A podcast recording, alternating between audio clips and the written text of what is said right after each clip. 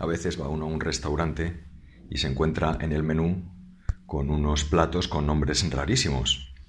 Hombre, como el restaurante es bueno, pues uno espera que estén bien esos platos. Quizá se le puede preguntar al camarero, pero tampoco aclara mucho en qué consisten. Y cuando te traen el plato, eh, es que ni se ve la comida. Eso sí, el plato está muy bien decorado, pero uno se puede quedar con cara de tonto. Yo creo que con esa cara se quedarían Adán y Eva, tal como lo cuenta el libro del Génesis. Dice así, la serpiente era el más astuto de los animales del campo que había creado el Señor Dios. Un día le dijo a la mujer, ¿Es cierto que Dios os ha prohibido comer de todos los árboles del jardín? Ya este comienzo es muy raro. Cómo Eva se pone a hablar con una serpiente. La serpiente quiere decir un bicho venenoso el más astuto, dice la Biblia, de los animales. Un bicho que pica, es como el perro, ojo, perro, ¿no? cuando un perro está atado y muerde. No te acerques al perro, está atado, pues no te acerques. Un avispero, no te acerques al avispero.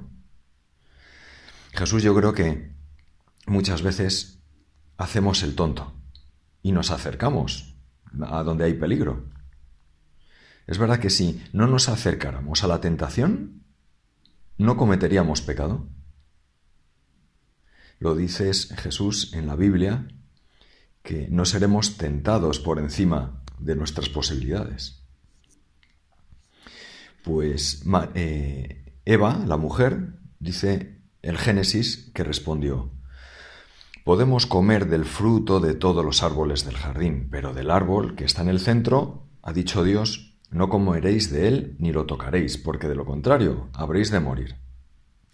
La serpiente replicó a la mujer, De ningún modo, no moriréis. Bien sabe Dios que el día que comáis de los frutos de ese árbol, se os abrirán los ojos y seréis como Dios, que conoce el bien y el mal.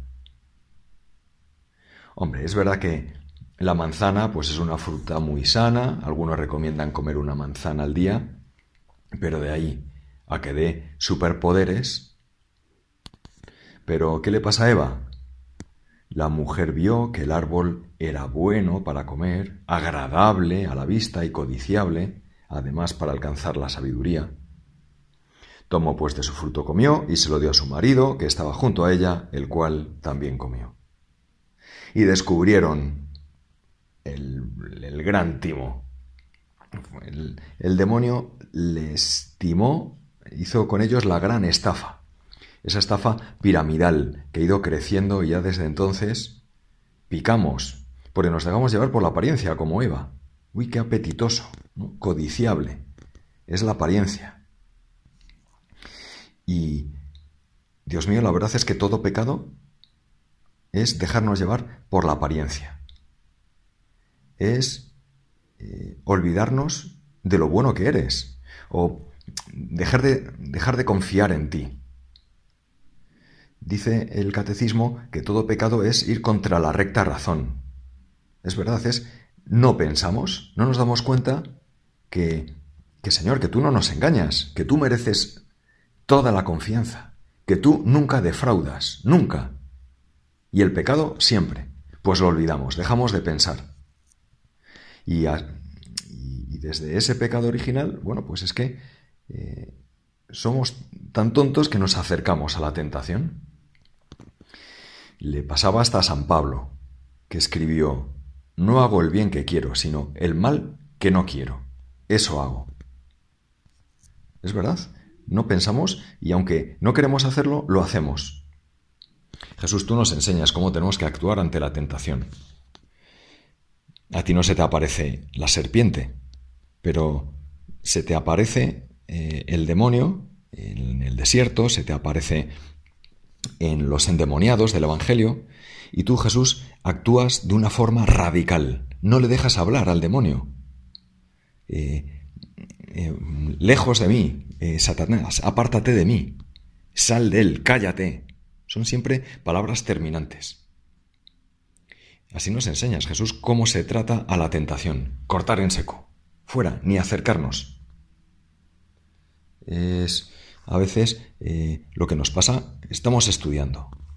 Ahí voy a mirar a ver si tengo mensajes. No, no, porque ya vas, me quedo enganchado y pierdo el, pierdo el tiempo. Por la noche, ay, no puedo dormir.